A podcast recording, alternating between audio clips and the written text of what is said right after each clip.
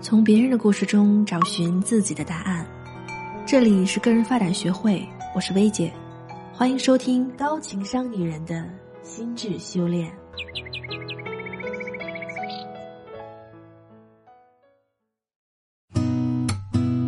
你好，我是薇姐。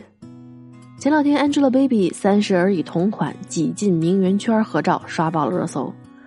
看着平时风光无限，在照片里却只能待在角落的 Baby，确实有些唏嘘。我们难免有些吃瓜心理，隐隐觉得，既然这么难受，干嘛非得削尖了脑袋往不属于自己的圈子里挤呢？但其实客观点说，谁不想认识比自己优秀的人和他们成为朋友呢？耳濡目染、见贤思齐那些就不说了，功利点说，即便心里别扭，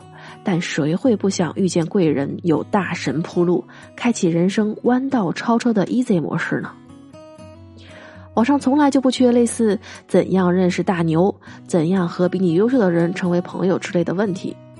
可当我们真的好奇点开他们想看看答案，就会发现，现在市面上关于“怎样认识大牛”这类问题。最经典的答案就是，你要默默变强，让看不上你的人高攀不起。他们还给出了很有说服力的理由，说人与人的关系本质上就是交换，在你弱小的时候，你不能给大牛提供什么价值，就算挤进圈子，人家也不会为你做什么。事实真的是这样的吗？只要躲起来闷头变强就可以了吗？那为什么有些人总能有贵人相助呢？为什么零六年还籍籍无名的宁浩能让刘德华二话不说就掏三百万给他拍电影？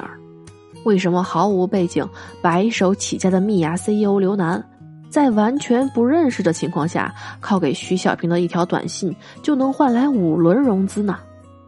这其中自然少不了他们本身的优秀，但仅仅优秀就可以了吗？这个时代不乏才华横溢的人，但再怎么才华横溢，也需要与世界链接的正确方式。就像毛不易在一次采访中说的那样：“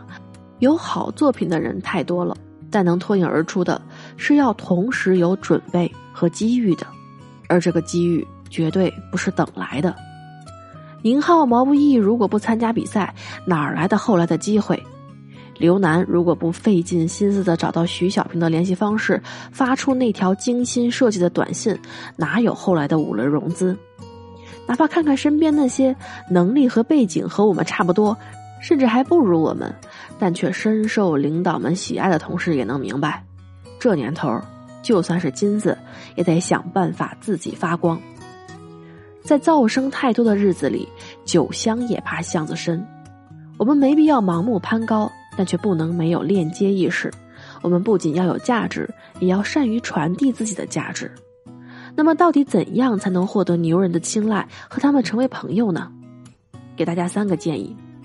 第一，主动展现价值，在和别人接触的过程中，要养成习惯，时刻思考他可以为我提供什么，我可以为他提供什么。前面说的那些主张要默默努力的人给出的理由，不是没有道理的。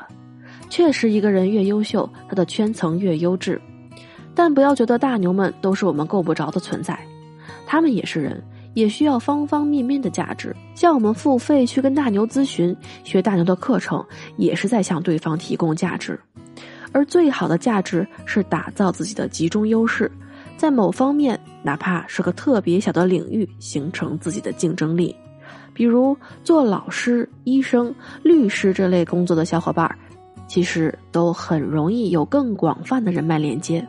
因为他们的专业性本身对很多人来说就是一种稀缺价值。即便觉得自己没什么特别之处，也要有意识的主动与更优秀的人产生链接，展现自己的价值。因为不一定你展现的这些价值中哪一个就是牛人需要的。讲个我自己的例子，我第一次创业的时候是一个老前辈主动邀请我的，他是我的一位老师。他能够邀请我参与他的创业，成为仅有的三个联合创始人之一，起因特别简单，就是因为一次在他的课上，他提到说，自己曾经有每个月给他的教授写一封小信，汇报一下自己这个月成长的习惯，我觉得很好，就如法炮制的每个月也给他写了一封。有时候他会鼓励我一下，有时候可能比较忙就没有回复。但我觉得这事儿对自己也是个很好的激励，就一直坚持写。然后有一次，他看到我写到在做一个关于创业者的活动，他也想做类似的，就想请我喝咖啡，问问怎么做。